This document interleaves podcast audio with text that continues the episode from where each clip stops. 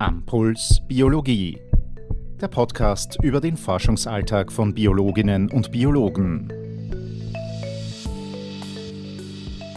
Bei uns ist heute der Bioinformatiker Dr. Günther Klambauer.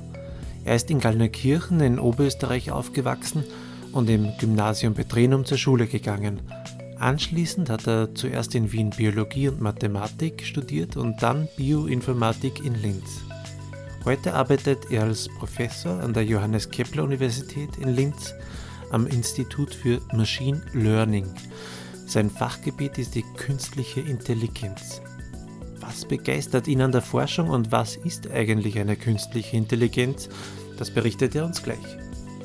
Lieber Günther, freut mich, dass du da bist. Ja, ich freue mich auch. Danke für die Einladung.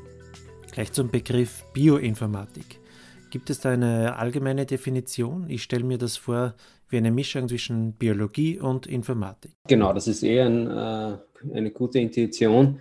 Äh, Bioinformatik ist eine eigene Forschungsrichtung, bei der man versucht, den Computer einzusetzen für die Analyse von biologischen Daten. Also überall dort, wo es biologische Daten gibt, gibt ja mittlerweile sehr große Datenmengen in der Molekularbiologie. Wenn man den Computer hier einsetzt bzw. einsetzen muss, um diese Daten zu analysieren, dann spricht man von dem Fachgebiet Bioinformatik.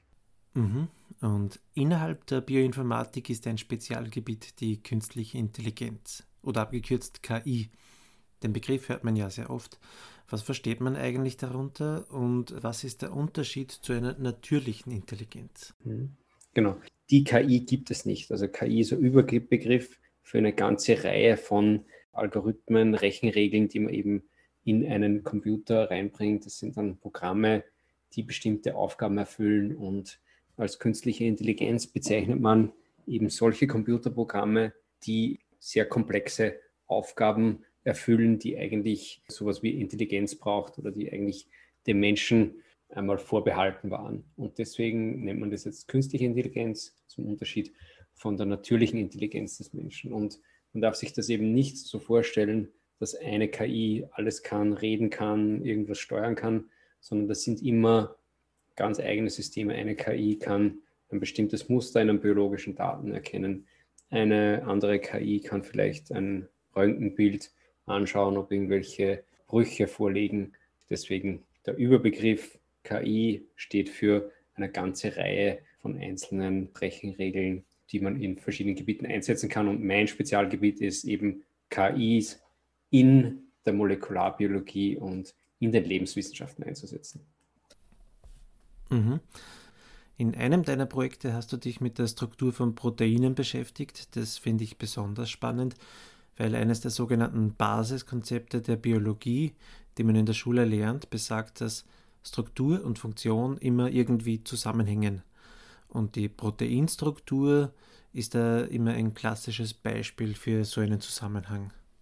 Ja, das ist eigentlich das perfekte Beispiel und auch extrem aktuell.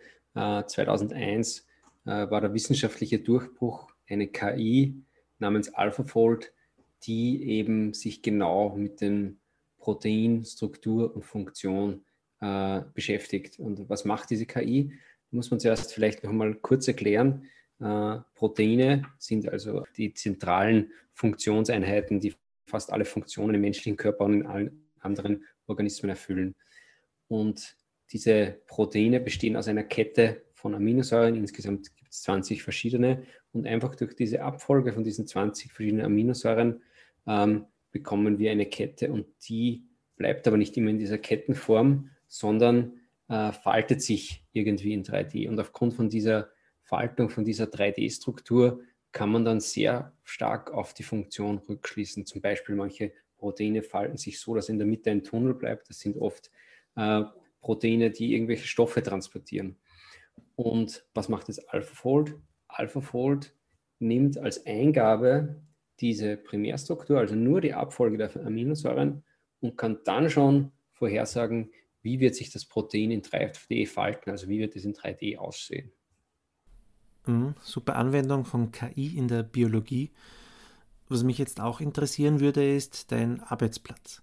Wie läuft es ab, wenn du neue Algorithmen entwickelst und mit wem arbeitest du zusammen? Ich nehme an, du arbeitest ja nicht allein. Genau. im Prinzip könnte man sagen, ich habe einen ganz normalen Bürojob, vielleicht äh, sogar ähnlich wie ein, ein, Softwareentwickler, aber es ist ein, es ist ein bisschen mehr. Also ich habe ein Team von 10 bis 12 Leuten. Äh, wir treffen uns regelmäßig im Büro und tauschen uns aus über neue Experimente, Ergebnisse, neue Ideen. Also es ist äh, ein sehr anspruchsvoller Job. Äh, auch ich habe sehr lange Tage. Ich muss auch sehr viele äh, organisatorische Aufgaben noch erledigen momentan. Aber insgesamt kann man sich das eigentlich recht einfach vorstellen unter einem Bürojob zusammen mit einem Team an bestimmten Aufgaben arbeiten. Okay, was würdest du sagen, was gefällt dir am besten an der Wissenschaft oder an deinem Beruf in der Forschung?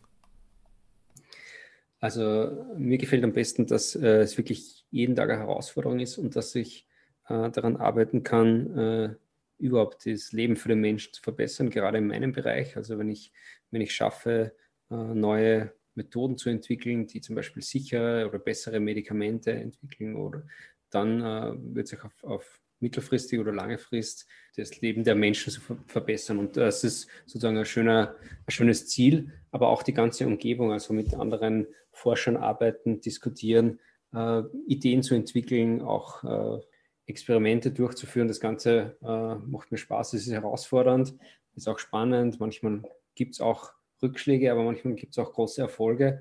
Und insgesamt äh, unter, diesem, unter diesem ganzen äh, Überbau, dass man sozusagen versucht, die Forschung voranzutreiben und neue Erkenntnisse zu gewinnen. Deswegen äh, ist es jeden Tag für mich eine schöne Motivation, in die Arbeit zu gehen. Das klingt sehr gut. Aber jetzt zu ganz was anderem, zu unserer Science-Fiction-Frage. Wir nehmen an, die Menschheit schafft es, den Mars zu besiedeln. Warum glaubst du, benötigen wir für die Errichtung einer neuen Mars-Zivilisation unbedingt auch Bioinformatikerinnen und Bioinformatiker? Ja, also ich, ich glaube, wir sollten überhaupt den Mars nicht besiedeln. Äh, das kostet viel zu viel Energie, da Sachen hinzubringen. Und wir haben eh schon einen Planeten, wo wir eigentlich einiges zu reparieren haben und wo wir versuchen, Energie, versuchen sollten, energieeffizient zu sein. Jetzt einen zweiten Planeten bewohnbar machen und dort Material und so weiter hinzuschaffen, das ist viel zu energieaufwendig. Wenn wir es doch versuchen wollten, dann brauchen wir ganz dringend die Bioinformatiker und auch die KIs, weil dort auf dem Mars, da müssen zuerst Roboter alles vorbereiten für uns, damit wir dann hinkommen können. Und diese Roboter, die können wir von der Erde aus schlecht steuern, weil die Signale, die wir schicken, äh, zehn Minuten brauchen. Das heißt, äh, diese Roboter reagieren, könnten nur sehr langsam reagieren.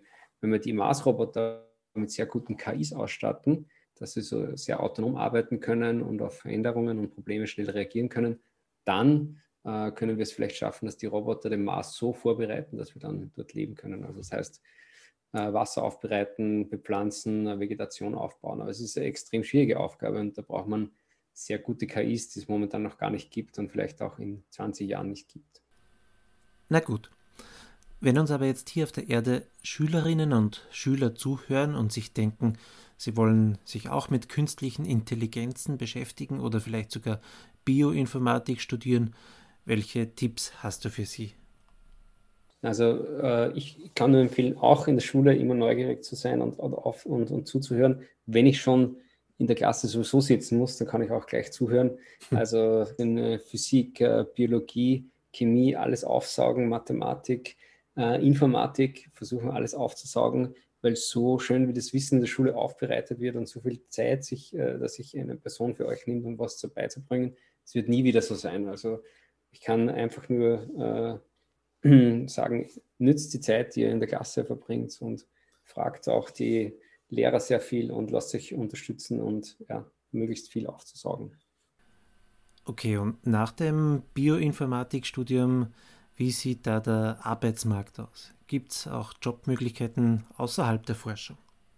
Ja, also der Arbeitsmarkt sieht sehr gut aus. Es ist, geht leider sogar so weit, dass äh, Doktorandinnen in meiner Gruppe direkt abgeworben werden von Firmen. Also Firmen kontaktieren und Unternehmen kontaktieren meine Doktorandinnen und versuchen sie von der Uni wegzulocken. Ähm, das heißt, äh, die Abgänger von äh, unseren Studiengängen Bioinformatik oder künstliche Intelligenz äh, finden sehr leicht und sehr gut Jobs in Österreich, aber auch international. Okay, dann hätte ich noch eine allgemeine Frage. Gibt es eine Erkenntnis aus deinem Forschungsgebiet, von der du dir wünschst, dass sie ganz allgemein besser bekannt wäre? Es gibt keine spezielle Erkenntnis, die ich mir wünsche, aber ich, äh, ich wünsche, würde mir wünschen, dass prinzipiell das Verständnis in der Bevölkerung, in der Politik äh, besser ist für dem, was, zu dem, was Wissenschaftler machen und was es heißt, eine wissenschaftliche Erkenntnis zu haben. Also wenn ein Wissenschaftler herausgefunden hat, zum Beispiel, dass ein Virus irgendwo eine kleine Mutation hat und dass das vielleicht gefährlich sein könnte und das auch öffentlich sagt, dann steckt ein riesiges, riesiger Aufwand dahinter. Da stecken Jahrzehnte an Ausbildung dahinter, ein Forschungsteam, das sich selbst immer wieder kritisiert hat, das auch von anderen kritisiert worden ist.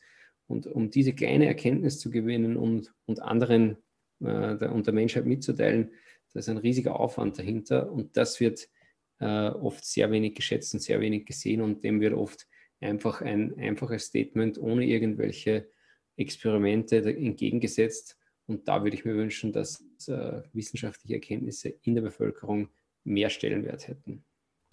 Okay, vielleicht können wir mit unserem Podcast auch ein bisschen dazu beitragen. Abschließend haben wir eine kurze Blitzrunde. Ich beginne ein paar Sätze, die du dann bitte vervollständigst.